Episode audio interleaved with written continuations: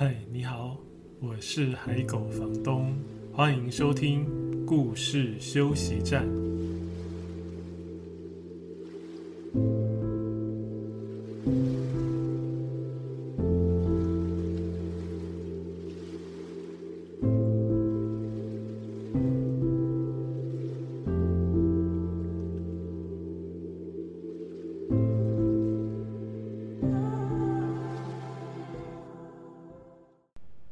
在收听的是故事休息站 Podcast 节目的第四十九集。今天的大主题是理想的童年。我想要用这个主题来跟大家聊一下日本的一位很知名、很受欢迎啊，很多作品已经超级经典的绘本作家、画家林明子的几本绘本作品。大概从前一阵子，大概应该是四月开始吧，四月和五月。可以说是台湾童书出版对李明子的作品的再一次的 呃制作出版的大爆发时期，很突然，不不知道是不是大家有说好，还是有什么特别纪念的意义吗？我我没有一一去问。最早是维京出版社的那一本《小根和小秋》，呃，以前它是翻成《小秋和小根》，就是反过来而已。但是那一文呢是全部重新翻译。我刚刚讲这一波黎明子潮重新制作出版，就是它不是只是把旧的东西拿出来重新印刷而已，而是有些可能嗯换别的出版社出版，这个不是什么大不了的事情啊。但是我觉得比较重要而且慎重重新制作的原因是全部都重新翻译。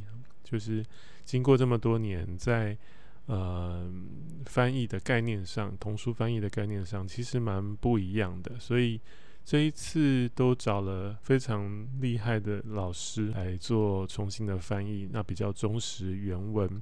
所以读者可能会在呃小主角的命名上啊，或者是那一页，如果你看过以前的版本的话，会觉得诶，好像哪里有一点点不太一样。当然没有仔细比对，可能看不出来。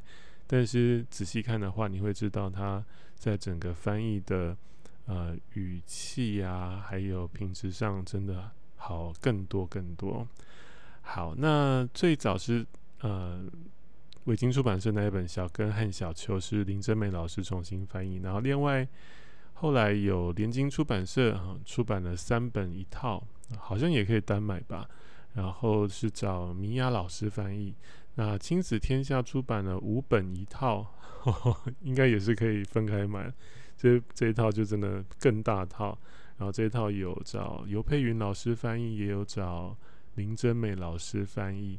总之就是台湾读者如果喜欢绘本的读者，应该会特别注意到的一件事吧？哈，从四月到五月，一连这样算起来有九本诶。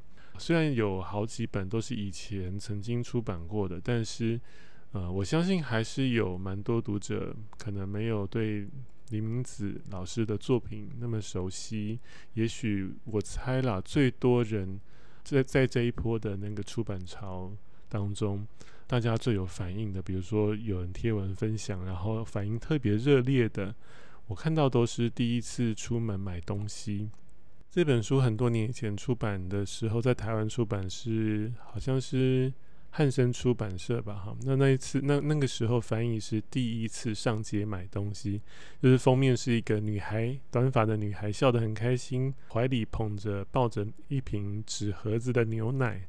那这本书最初在日本出版是一九七六年，从它最原初出版的时候到现在，已经经历至少三代三代的孩子了吧，哈。就是读过这本书的读者，应该已经有三代那么多了，所以这本书的影响力是蛮大。即使在台湾，也真的蛮多读者读过的。因为在那个年代，台湾的出版英文汉声出版的时候是一九八四年，如果没记错的话，也很早，对不对？在那个年代，绘本非常少，非常非常少。大概最多人读过的绘本就是汉森当时出版的这一批绘本。好，那李明子的这本第一次出门买东西，或者是各位读过的、比较熟悉的，第一次上街买东西，总之就是因为很多人读过，所以只要有这次这一波在发文谈到这本书，反应都会相对特别热烈。那在日本，这本书当然也有很大的回响。呃，我是在。啊，Open Book 这个书评网站就是庄世颖老师，他有写了一系列的绘本大师的很仔细介绍、跟分析、跟评论的文章哈。这一系列文章当然也写过林明子老师。那在那一篇里面，我发现哦，原来哈，因为一开始就写这件事，原来第一次出门买东西，我们今天就用新的书名来讲哈。所以如果你是这本书的旧读者不太习惯，就调整一下哈，因为以前是第一次上街买东西。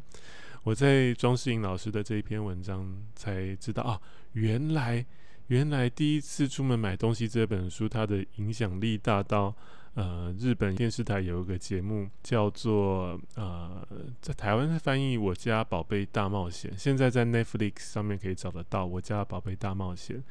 日文的原文叫“初潜”，呃，汉字是“初潜”，初次潜派就是第一次接受任务要去帮大人买东西哈，或者是去做什么事情。我来念念看那个节目的日文原文啊，叫“はじめてのおつかい”，就是第一次帮忙做什么事情这样。 所以那个节目很好玩，嗯，细节我不要说哈，大家去直接去找节目看哈，因为我们这个节目主要也不是讲影集或影片。这本书之所以会这么有影响力，留在很多读者心里，然后有各种发酵，比如说看到书就回忆涌现，或者是呃，甚至发展成因为这本书的灵感变成节目发展的起点的原因，我想。一部分当然是这本书刻画这个童年时期的某些经验，刻画得很生动，而且很细腻，把孩从孩子的角度去看孩子经验过的事情的那种细节刻画得很细腻之外，这些经验或者是很多故事里的经验，是蛮多人小时候，尤其是前几代人啊，现在的孩子可能有一些经验，比如说。让孩子在幼稚园的那个年纪出门帮忙买东西，大概蛮少的了吧？哈，尤其在都会区，大概是这样。但是在过去，呃，几代人的成长经验当中，这些都是很很日常的事。所以读他的书，尤其这本第一次出门买东西，就真的非常有共鸣。那今天介绍的几本林明子的书，我刻意挑选了五本，都是。不一样出版社出版的哈，除了刚才讲的那三家出版社重新翻译出版之外，也还有其他的作品。那我也会另外再带到几本，没办法每本都仔细讲里面的故事，但是就是跟大家分享，哎，有这一波黎明子风潮哦。如果你还没有读过的朋友，真的很推荐。那如果你已经读过的话，那当然小时候读过，现在你如果有孩子，你可以跟孩子重新读你以前小时候读过的书。或者没有孩子自己读，我觉得里面很多东西是会唤起一些童年的很很值得怀念的那些细微幽微的感受。那今天的节目主题叫“理想的童年”。什么叫理想的童年呢？嗯，理想的童年，可能我想啦，不见得是什么事情都无比美好啊。平平顺顺、平平安安，这当然很重要。但是童年也会有属于童年的小小的风波啊，小小的、小小的历险。我在李明子的图画书里面看到的那个理想的童年，比较像是有人真的很真切的用孩子的角度，站在他的立场去。感受他可能经历过的这些事情，在心里面留下的那些印象或感觉啊，我们真切的去关注他，但是又不去刻意的影响他，或者是以以大人很主观的角度来评价他的经验的价值哈。那因为我们是看图画书嘛，我们不可能打开书跟那个小孩说：“哎，你你你就怎么做这样就好了。”我们影响不到他，所以我们可以从林明子的角度，他的话很很写实啊，然后也很站在孩子的高度去看那个世界，所以我们可以热切的关注，而且读他的书很神奇的是，我们真的会对书里面的角色非常的关心，那个情绪是怎么带起来的？我也没有细究过，但是大家可以自己去体验看看。啊，那我自己的话，有一个可能是，我觉得他书里面的角色，因为他画的书里面的主角几乎都是女孩，只有很少数几本是男孩。他画笔下的女孩跟我妹妹小时候好像哦，非常像诶。我妹妹小时候，其实台湾人跟日本的孩子，嗯，好像长相。我觉得越来越像，但是小时候印象中或年轻一点印象中，好像可以分辨出有一点点不一样。不知道是不是现在交流比较多，所以看习惯了还是怎么样。总之小时候我妹小时候了，很常被被大人说，哎，好像日本宝宝、日本的娃娃这样。所以我在看的时候又觉得啊，很有这种亲切感。然后读那个小根和小秋的主角小女孩小秋，她又很像我妹的女儿，所以在我妹女儿出生后，我读这本书的时候就一直觉得，嗯，这很这不就是我外甥女吗？看起来了哈，不是她经历的事情啊，因为我妹跟她，我妹女儿跟她妈妈，就他们两个有也是有一点像嘛哈。好，这个题外话，嗯、今天用理想的童年来讲这五本书，我真的觉得理想的童年，或是各位可以想想看，你觉得理想的童年是什么呢？不是有人说过一句话吗？那好像是一本书的书名，呃，或者是曾经有人说过的话，然后变成那本书的书名，这一点我不确定。那句话大概叫“幸运的人是用童年来治愈一生”。呃，另外其他的人哈，可能相对没那么幸运的人，必须用一生来治愈童年。所以童年的重要性不不言而喻嘛哈。所以理想的童年，我们一定都也有可能会受伤，会经历过一些风波，不会什么事情都尽如孩子的意。嗯、应该很难吧？那那也不是每个家庭的父母都有。都有大把大把的爱或是照顾者，他可能不是出于自愿，他可能是因为生活的压力所迫，所以他没有办法这么用大量的时间跟爱来关注孩子。可是理想的童年会是什么呢？我觉得我在林明子的绘本里有感觉到这一点啊，他的故事里也有一些小孩经历的小小风波或惊险的事情，对不对？第一本第一次出门买东西，我想我就用刚才那样简单，呃那样的引言提到的一些东西来介绍就好，因为这本已经真的非常多读者认识了哈。那还没有看过的读者，我真的推荐一定要去看。第一次去买东西的那种，有一点紧张。有一点，因为孩子，除非你是非常非常外向，跟邻居附近的店家平常都有很多互动，很熟悉的话，那另当别论。不然，大部分的孩子第一次要在没有大人的陪伴下，带着钱去杂货店，开口说要买什么买什么，这件事情其实有一点困难。那这本书它的刻画，哇，真的是超级细腻，不管是画的视角。或者是孩子什么，嗯、孩子在开口的时候的那个感觉、姿态，好不容易开口的时候，突然讲得很大声，用尽所有的力气讲出他要买什么的这种过程，还有买完之后那个满足的感觉，都写得好好，也画得很好。这本书的文字作者是另外一位啊，筒井赖子老师。啊，对，讲如果讲到买东西，还有我我妹妹嘛，哈。小时候我们出去买东西，我跟我妹，我妹是完全不敢付钱的。她就好像那个 这个第一次出门买东西的小孩，她连付钱都不敢，啊，她也不敢跟店员或是老板对到眼或讲任何一句话。所以如果是她要买的东西，有时候我们可以自己各自买一个东西嘛。她好像到小学中年级，好像都还是这样，我印象中。所以他都会把钱给我，然后拜托我推着我 躲在我后面。我在付钱的时候，他也是躲在我后面，让我做这件事哈。所以，嗯、你你有这样子过吗？你有去买东西超级紧张的吗？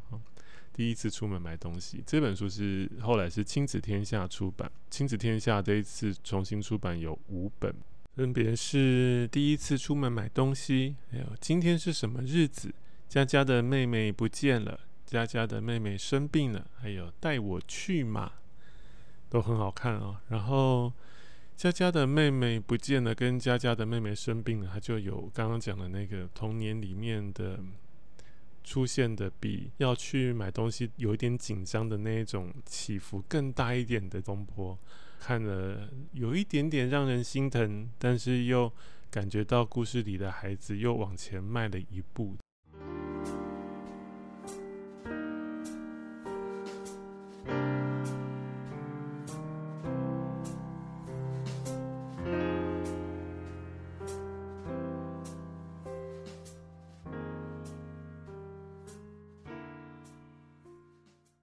本想要跟各位分享的是《叶子小屋》。《叶子小屋》这一本相对就很简单，而且很轻松，而且可以感觉到故事里的孩子很自在。啊，《叶子小屋》的故事也比较简单。《叶子小屋》这一本是呃，这一次是联经出版社出版。联经出版社这一次这三本，除了《叶子小屋》，还有我们一起做面包。还有是谁在门外呀？也都非常好看。那我选的是叶子小屋，因为觉得稍微呃不太一样，相对简单一点啊。对，林明子老师也有画幼幼书啊，比较少，但是也有几本。但是在台湾好像印象中好像都绝版了哈。啊，叶子小屋这本书真的很可爱耶。它故事其实非常简单，就是一个小女孩在庭院里面玩，然后她自己在玩哈。摘花啊，可能拿来假装炒菜，或者是打扮。总之，他在庭院玩的时候，突然有一滴雨滴到他的脸颊上，他觉得诶、冰冰的啊，知道要下雨了。接着就一滴又一滴，哈、鼻头上也一滴，手上也一滴，脚上也一滴。所以呢，他就去那个树丛里面躲起来啊。树丛里好像有一个凹洞的地方，很像一个洞穴。他说：“我才不怕下雨呢，啊，因为莎莎有屋子可以躲雨呀，所以那个树丛的洞穴状的地方是他的屋子。那可以想象，他大概是用那种玩扮家家酒的想象心情在玩。然后他就蹲进去了，那个画面真的是超级可爱，然 后超像我妹，就小时候了哈。他就蹲在那个树洞的呃树丛的洞中间，那是他的家。他说：‘你看吧。’”嗯，叶子做的屋顶很不错哦。然后接下来，他本来只是安安静静的蹲在那边啊，面向外面，面向读者，看着外面的雨，可能要等雨停下来。然后渐渐就旁边有，因为树丛嘛，就有一些小昆虫、小动物跑出来，比如说螳螂啊，啊，然后比如说蝴蝶啊，比如说金龟子啊。啊，然后他们都飞到他的旁边，然后越来越热闹。他在雨天里好像有客人到他的家里面一样，就是这么简单的故事。然后最后雨停了，他就跑出来了，就说啊，大家也都回去自己真正的家吧。哈、他大概也要回家了吧。非常简单，故事线很简单，文字也很少，但是。孩子的那个想象的游戏，还有遇到一点点小状况，他怎么解决，也是靠想象解决。然后跟身边的小小的生物事物互动，看了满足感很大哦。不知道为什么竟然有这样的魔力，大家可以读读看这本《叶子小屋》。再来想要介绍的第三本，这本叫《我直直走，直直走》，这个是由青林出版社出版。但是有点可惜，是这本书重新出版后，嗯，很快就绝版了。我我印象当中好像是青林出版社前几年有一次仓库发生火灾，所以有一大批书都烧毁了哈，就没有库存书可以卖。那大概这本书在台湾当时。注意到的读者没有很多，所以虽然还有权利可以印刷，但是就没有再印刷，因为已经损失一大批书跟资金了嘛。那如果没有办法有可以预期的销售量，他们就没有印。我我猜是这样了。那如果你有这本书，真的太幸运了。如果没有，嗯，不知道未来有没有机会再再有。如果有的话，大家可以也很值得呃阅读或是收藏的一本书，叫我直直走，直直走。这本书有个特点是，呃，大家可以看到，文字虽然也是日本的作家啊平井郁美，但是这本书的文字最初是美国的作家玛格丽特怀兹布朗所写的。呃，那已经是一九四四年的的事情。一九四四年的版本叫《Willie's Walk to Grandma's》，就是威利走去奶奶家啊。那他在一九五四年，十年后出了一本合集，用三个威利的故事合起来，然后换了另外一个画家。那画家可能重度绘本读者也熟悉，就是阿罗有支彩色笔的那一位画家。那这本合集三个故事的合集就叫《Willie's Adventure》，然后刚才那个威利走去奶奶家的那个故事也重新画，然后收录在这本书里面，叫《Willie's Walk》。所以我直直走，直直走这本书的故事概念、故事文字，基本上原本是玛丽啊玛格丽特怀兹布朗，就是《月亮晚安》。啊，逃家小兔的那一个作者，那后来再由日本的作者改写，然后由林明子重新画，在日本出版的时候是一九八四年吧。我直直走，直直走，这本书难得用了男孩当主角。刚才讲了林明子的书里面用男孩当主角的，真的非常的少。呃，这本没得选，呵呵，因为原著原本就是威利，就是男孩。诶，不过他们是改写，要改成女孩应该也是可以，但是他们是用还是男孩。男孩的书真的非常少。另外还有的可能是《陀螺转呀转》，如果没记错书名的话，那一本也绝版了。还有一本是我最喜欢洗澡这本书，我也很喜欢啊，很有想象力。呃，一个小男孩洗澡，一堆动物跑出来的书。这本小时候我我妹的女儿小时候跟我读给她听，她也很喜欢。但是今天没有要谈到这一本哈。我直直走，直直走这本我也非常的喜欢。今天可能会一直听到我讲，我也很非常喜欢。没有最喜欢，就几乎每一本都读了有不同的感觉，然后都看到孩子很纯真可爱、独立，或是试着独立，或者是不得不独立的那个勇敢的种种姿态神情。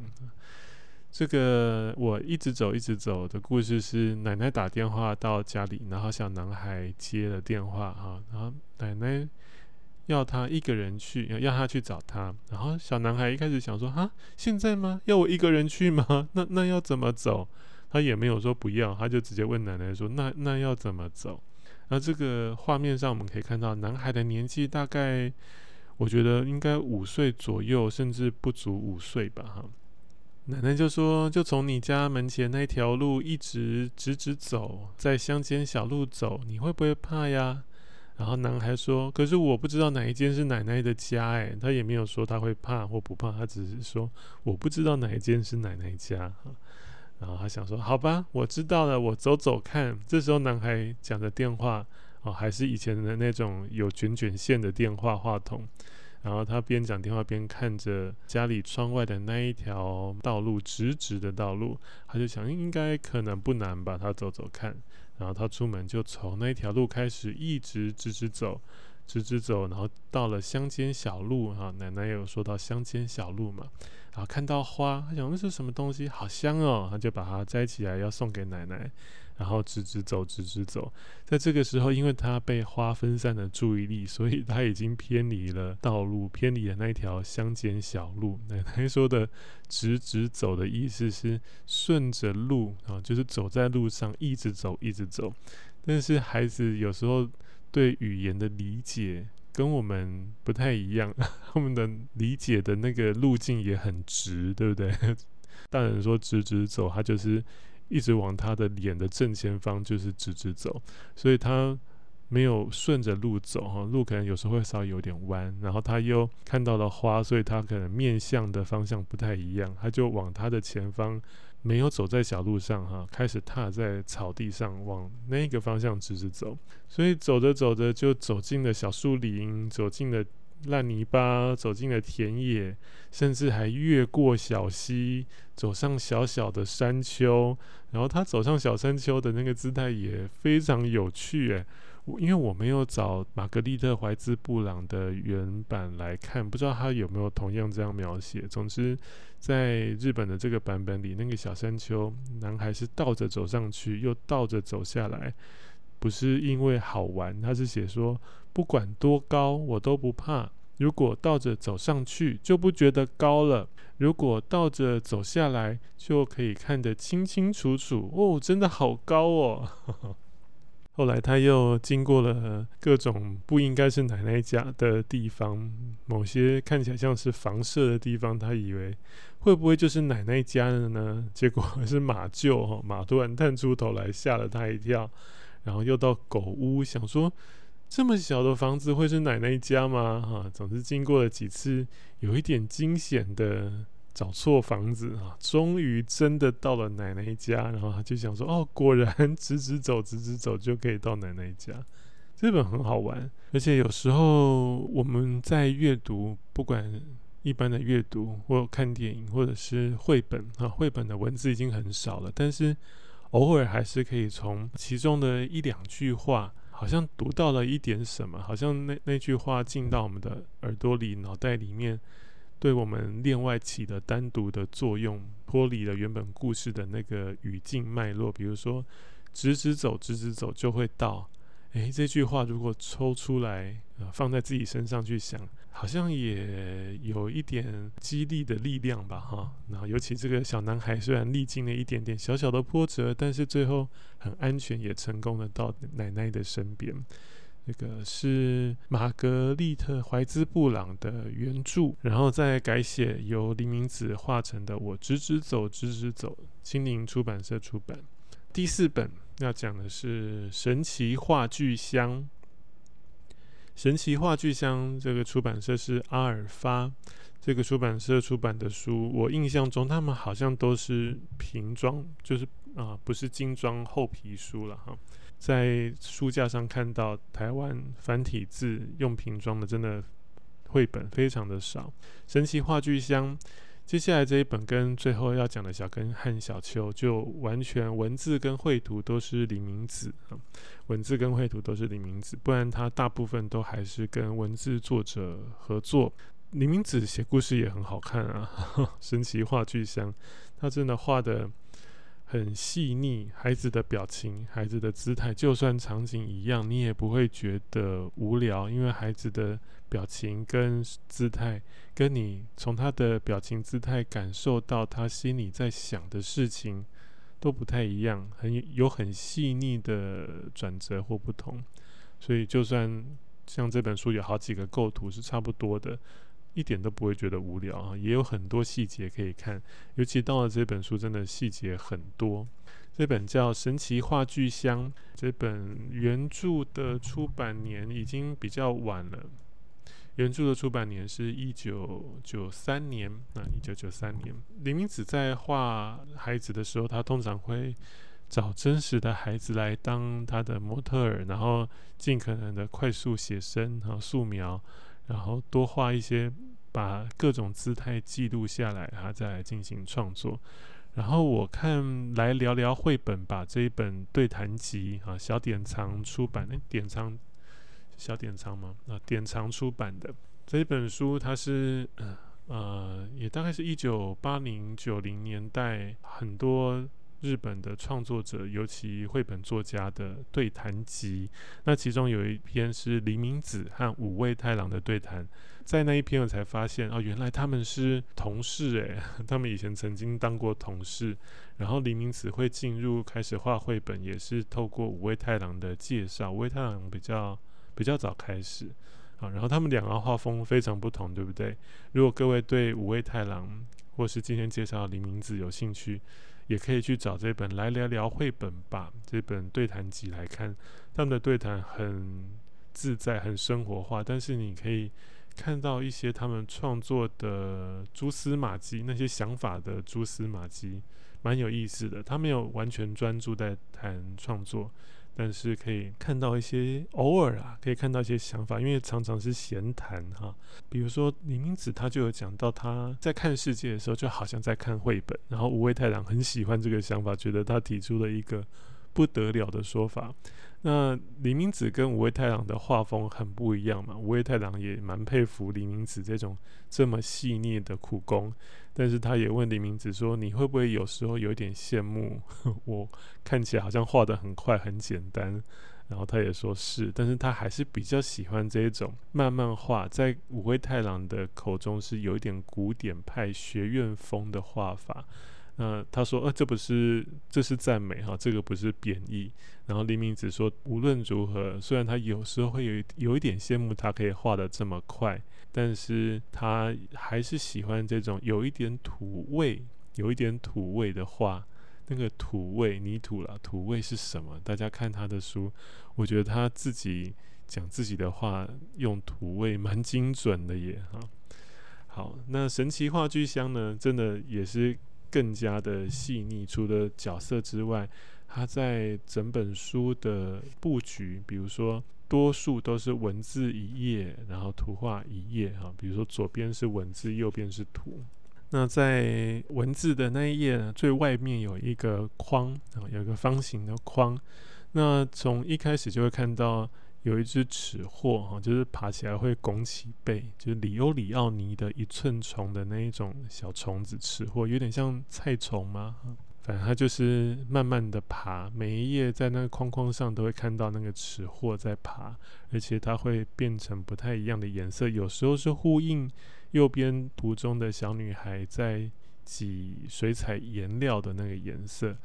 那这个故事一开始是哥哥啊，哥哥有个画具箱啊，神奇画具箱，一个木箱，然后里面有很多颜料，然后他在画画，然后小女孩她很想要画，她就一直想跟哥哥借，哥哥本来都不愿意借她，后来实在是受不了她一直 一直读哈，一直一直拜托，一直要求，一直缠着哥哥就借他，哥哥走之前还先叮咛他说，因为他们是在树林里面画画嘛哈，那哥哥先走了。哥哥还说：“你要记得把那个箱子盖起来啊，哈，因为箱子里面有很多的各种颜色的颜料啊，哈，就是你拿出来要记得把它再盖起来。好像还叫他不可以挤太多颜料吧，哈。然后哥哥就走了。那我们都知道，孩子有时候真的不是故意的，但是听完就忘了，也不是不想听话，他可能听完之后一头热，专注在做他手边啊或手上很热衷在做的事情的时候就。”没有注意其他的事，所以他当然没有盖上那个木箱，当然也挤了一堆颜料哈，这样画才过瘾嘛哈。那他的木箱打开，如果细心的读者有看图的读者，就会慢慢发现，虽然小女孩就是坐在树林公园里面的一张长椅上画图，但是旁边的椅子下、颜料的木箱旁、凳子上、小女孩的后方。陆续一直出现不同的小动物啊，小老鼠啊、松鼠啊、乌鸦啊，把它的颜料一个一个叼走，然后他还不知道啊，甚至还有动物呢，把他的写生本撕掉一小角纸去画画。当他发现的时候，已经损失了非常多颜料，他追了上去啊，追了上去的时候。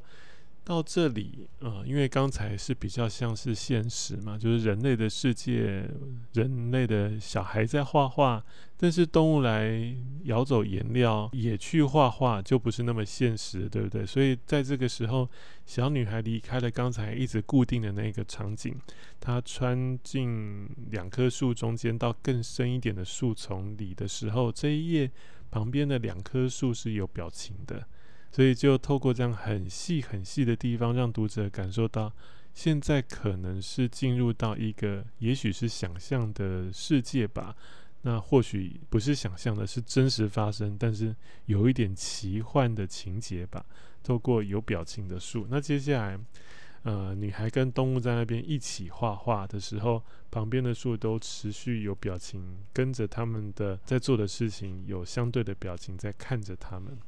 好，这本书有趣的是，那个小女孩画的投入的感觉好可爱，然后旁边的动物也都各自画各自的东西啊，你也可以去想象看，诶，为什么这只动物会画这个，或者是他们呃用不同的方式画画，比如说有些动物是叼着树枝在画画，或者是拿着小树枝在画画，有些是像兔子直接把脚踩在颜料上，用脚来盖脚印，画了有一点抽象的感觉。狐狸是用它的尾巴，哈，蓬蓬长长的尾巴沾着颜料来画画，这个感觉松鼠也蛮适合的。然后小女孩呢，就看着那些动物，把那些动物都重新画在她原本画的土土脏脏的纸上面，画得非常的漂亮。然后哥哥回来的时候，当然动物都跑走了，发现哇，你怎么画得这么好啊？吓得跌了一大跤。这个神奇画具箱可以看到，黎明子在自己写自己画的时候，好像文图之间的那个本来其他跟其他作者合作文图之间的那个缝隙，补充一点不同的情节氛围或事情就已经很强了。但是他自己写自己画的时候，像这本神奇画具箱，他透过那个尺货，还有故事图画里面的那些细节。让我们感受到更多细腻的布局，哈，或者是转场加强的那些细节。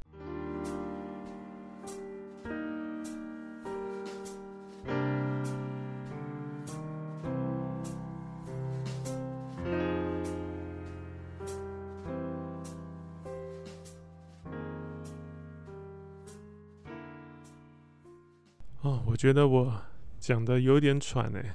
因为可能心里想着有五本，然后就一直一本接着一本，怕讲太久，或者是讲的太啰嗦，或者是因为又不是完整的讲一个故事，是大概描述情节，又怕大家听了无聊，好像越讲越急。今天的节目可能不叫故事休息站，叫 故事加油站，一直在催油门呢。好，我。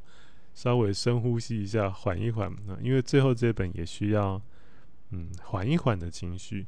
这本叫《小根和小秋》啊，这本书的原本在日本的出版年是一九一九八九年啊。刚才的呃神奇画具箱是一九九三年，但是我想把《小根和小秋》放在最后一本来讲，《小根和小秋》如果真的真的真的要我选一本我。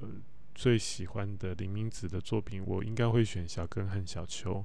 虽然其他的我真的也都很喜欢啊，但是真的会想要反复再看，然后每次看都还是很有感受的，就是这一本《小根和小秋》。文字跟图画也都是林明子。那在今年重新由林真美老师在翻译这本书，它就比较多一点奇幻啊，就是。有一个狐狸娃娃，在小孩就是这个主角小孩小秋还没出生之前呢，啊，他叫小根，这个狐狸娃娃，在他还没出生之前，他就来他们家，哈，是住在沙丘那边的奶奶派他来的，他在这边等小婴儿的到来，然后奶奶派他来照顾小婴儿，所以在画面上会看到那个狐狸娃娃。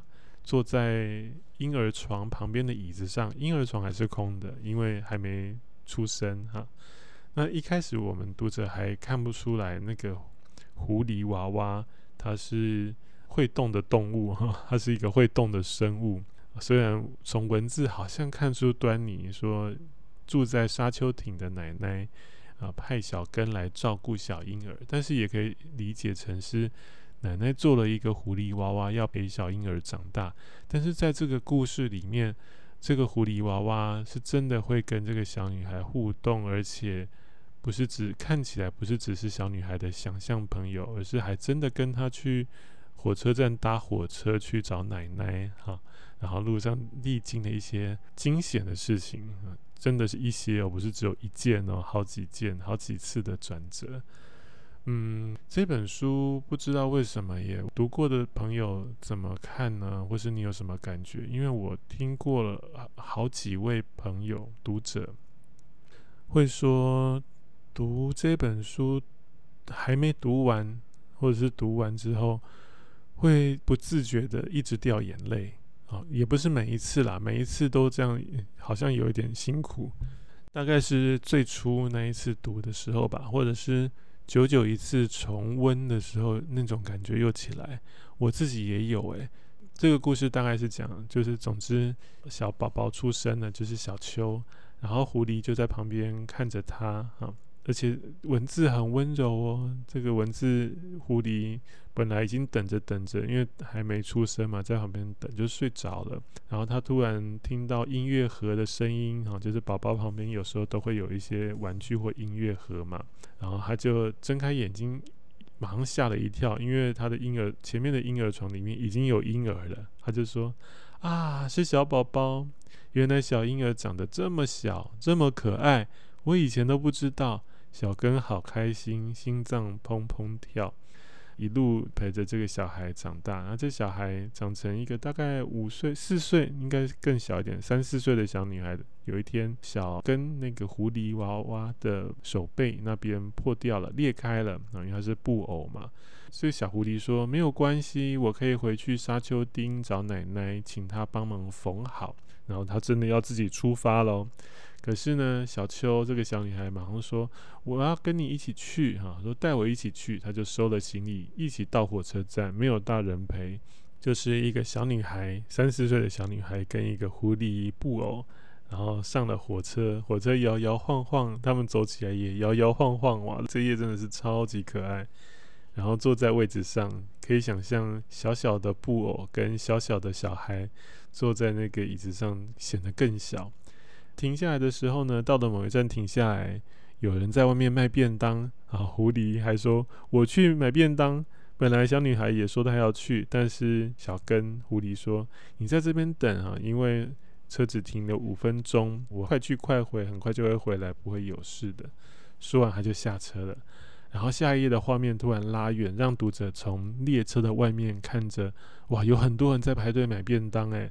小狐狸是排在最后面，远远的那个窗户里面会看到有一点担心的望着那个便当队伍的小女孩啊，小秋啊，有点担心她来不及回来啊，还想说只剩下三分钟了啊，狐狸也很担心。然后呢，列车开了，狐狸没有回来，小女孩坐在椅子上就哭了起来。列车长来关心的时候，想说怎么啦？啊，他说啊，小狐狸吗？我刚才在前面的车门旁边有看到哦，就是列车跟列车中间不是有那个过道吗？哈，那个车门上下车的地方，小女孩跑去看，哦，果然看到了小根拿着两个便当站在那里，但是为什么他站在那里却不去找小秋呢？不去车厢里面去座位区那边找小秋？没有看过的人，要不要猜猜看？狐狸为什么在门边那边？不去找小秋，狐狸的尾巴是不是很大？有人猜到了吗？因为它的尾巴被夹住了。他买便当买到最后一刻，带着两个便当跑上车的时候，来不及，尾巴来不及收上来，就被车门夹住了。小根看到小秋跑来，啊，还先安慰他说：“没事没事，便当还热热的呢。”啊，我我看到这边就已经一直觉得心里有一些汹涌的东西要 要上来了，水位慢慢上升。我不知道其他看这本书很感动、很温暖，会有点想哭的人的感受是什么？感觉是有一个有有一个人，他是呃，你可以把他想象就是一个布偶，你也可以想象他是一个你生命中重要的人。他为你做很多事情诶，然后他自己被车门夹到，他受伤了，他很辛苦很累，甚至会痛吧，但是他会先安慰安慰你啊，让你先平静下来，冷静下来，然后他们两个呢就在车边车车门边 吃便当，引起了车长的关注。没办法，因为那个狐狸的尾巴被夹住了嘛，但是他们赶快拿出车票啊，说我们是有买车票上车的哦。后来到了下一站，车门打开，列车长就帮他稍微包扎尾巴，但是我们已经可以看到，狐狸本来已经手臂那边裂开了嘛，哈，尾巴也被夹得奇形怪状嘛，被夹扁了，里面本来是棉花嘛，所以变得扁扁歪歪的。那终于到了沙丘那一站，下车之后。又发生了一些事情，这个边我就不要再讲，让大家去找。总之呢，狐狸小根突然被迫跟小秋分开，但是小秋拼了命的去找到他，然后又破又旧又脏啊。到了奶奶家，奶奶就带他们一起去泡个热水澡，洗干净之后，又把小秋啊，又把小根，就是那只狐狸。好好的缝好啊，变得像新的一样。最后读完当然是有惊无险，很满足的收尾。可是有些人是跟我说，他是在看到火车便当那边就哭了。有有些人孩子没有了，我是没有听过孩子读这本哭，都是大人。大人大概有太多回忆的资产，有太多回忆的东西可以来对应啊，就是我们的生命当中发生的事情跟故事里面的产生的共鸣或对话。有些人说是在吃便当那边的时候，尾巴被夹到，在边边吃便当的时候哭。有些人呢是在后面那一次惊险的离别，在重逢的时候哭，哭可能是因为不舍，可能是好像有听过是觉得，呃，好不容易哦，这就是长大的感觉，长大就是会经历这种感觉。我不知道他想到了什么，那各位读读看这本。真的可以一读再读的小根和小秋。不过我老实说，我这么多年来，我还是常常把小根跟小秋搞混，就是这两个名字太像了，所以有时候在以前在讲故事的时候，就会 不小心把女孩说成小根，把狐狸说成小秋啊。但是应该是要反过来的。其实对于林明子的作品，我还有另外一个出糗的事情，是他有另外一本书叫《森林里的迷藏王》。然后这本书好像是二零零几年那时候台湾出版吧，反正我那时候看绘本还是非常急，现在有时候也会啦，因为个性其实有一点嗯比较急这样，所以我那时候一下子看封面很快闪过去，我们有时候不是会没看清楚就误会了吗？我那时候看到这本书，想说哈，森林里的地藏王，我就想说这是在讲那个地藏菩萨及咒赏的那个故事嘛。因为我不是后来写了一本花地藏，这虽然看到这本书是花地藏出现很早之前，更早之前，但是那个时候我就已经很常自己在画小地藏了哈。所以那时候我看到一下子封面闪过眼前的时候，以为那本书叫《森林里的地藏王》。结果看着看着发现，嗯，奇怪，都没有看到地藏啊，然后才看到说啊，是有人要跟这个女孩玩捉迷藏，那个像森林里的精灵叫做迷藏王，因为他很会玩捉迷藏。这是关于这本书我自己误读的糗事，但是很快就解除了这个误会，可是就觉得很好笑。好，这个是今天的讲话有一点急的，有一点快速的。故事休息站，故事加油站。那跨文类阅读呢？我找了好一下，跟童年有关的，嗯，都没有找到我真正觉得很棒的。然后在录之前，突然想到，我本来已经放弃了。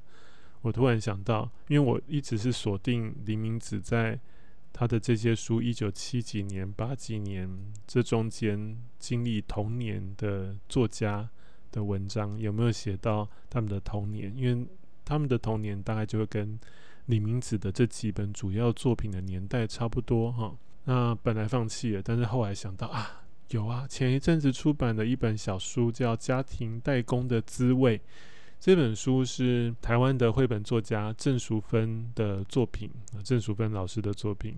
它不是绘本，它是文集，但因为他是插画家，也是绘本作家，所以他也画了很多图在里面，很好看哦。小时候，他们做了很多家庭代工，然后也有一些童年的故事。我想要念第一篇，应该是第一篇吧，《唯一的童年照》里面的一小段给大家听。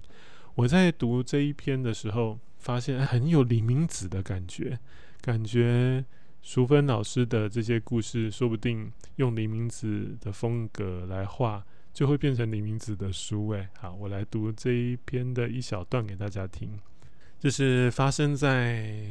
淑芬老师大班的时候，唯一的童年照里面，嗯，我没有从头读哦。他说，大班时，妈妈结束了毛衣绣花的代工，开始去电子工厂上班。过年前，妈妈主动说要帮我买一件新衣服，作为上小学和新年的礼物。我对吃穿并不挑，粽子可以代替蛋糕庆生，穿哥哥们的衣裤也不介意。妈妈问。可是你要自己走回家，可以吗？哦，好啊，我不确定可不可以，但是觉得应该要答应。我能感觉到妈妈对自己开始上班后无法像从前那样照顾我们的内疚心情。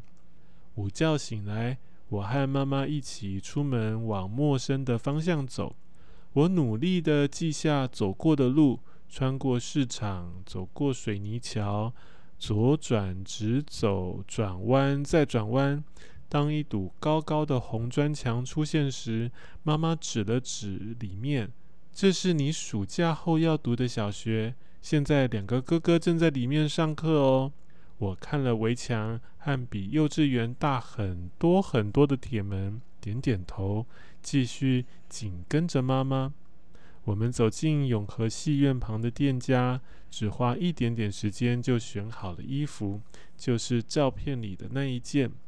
接着，妈妈搭公车去上小夜班，我自己走路回家，提着新衣服走在陌生的路上，没有高兴的感觉。这里的马路和房子都好大，和新生地不一样。忐忑地走着，直到红砖墙再次出现，我才呼的松了一口气。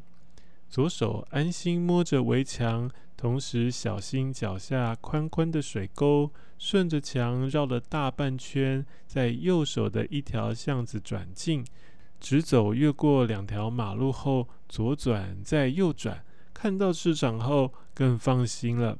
再一次左转接右转后，终于看到熟悉的小房子，我开始跑了起来，拉开家里的木门，把衣服往内一丢。开开心心的找同伴去玩了。还有一句，这句我觉得应该读一下。他说：“回忆写到这里，才发现钥匙呢？啊，锁匙呢？他写锁匙呢？对，我们家没有锁匙，我们家没有没有锁跟没有钥匙。嗯，很神奇哈。而且那个画面，如果你用李明子的风格去搭配，很合理耶，太棒了。”我很期待淑芬老师可以把这一段经历画成绘本啊，当然不用用黎明子的风格画了哈。好，这个是今天的故事休息站，嗯，好像节目有越来越长的趋势，是这样吗？我目前还没剪接，看起来已经是超过六十分钟了。当然中间有一些讲错的，或者是喉咙沙哑的，剪掉之后不知道会有多长呢？大家喜欢李明子的故事吗？或是你之前不知道，然后听了才知道，真的推荐各位可以去找他的书来读。嗯，找你有兴趣的，比如说刚才介绍的，从那些先开始，或者就一口气通通找回来读。图书馆应该也都借得到了哈。除了新出来的这几本，有一些第一次出的可能不会有。那但是因为刚才讲的从。小根和小秋啊，或者是《亲子天下》跟《连经》这这几本都重新翻译了，所以我真的建议大家可以找新书来看，因为翻译的感觉有落差哦。嗯，好，这是今天跟大家介绍的黎明子《理想的童年》。什么是理想的童年呢？嗯，我们都已经经过了童年，可能来不及让它理想一点。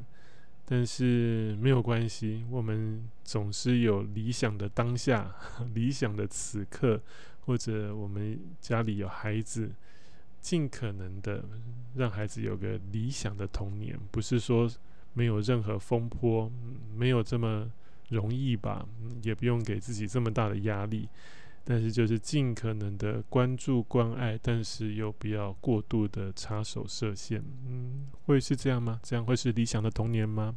这是我很粗浅、很粗浅想到的啦哈。各位，尤其是当了爸妈的各位，如果听节目的女士，一定会有比我更深刻的感受。这就是今天的节目喽。如果你喜欢今天的节目，欢迎分享给可能有兴趣的朋友。如果是透过 Apple Podcast 收听，也欢迎留下评语和星星评鉴。好像已经很久没看到了，所以真的，如果你喜欢的话，可以去留下评语跟评鉴。如果有更多的建议或是想要告诉我的话，也欢迎加入脸书社团“故事休息站”在上面留言，也可以追踪海狗房东的脸书还有 Instagram，只要输入“海狗房东”就可以找到。在这些地方，我都会推荐分享更多好听的故事，还有绘本作品。在这一集的故事休息站节目里面，你有得到一点点休息的感觉吗？谢谢你今天的收听，我们下一集再见。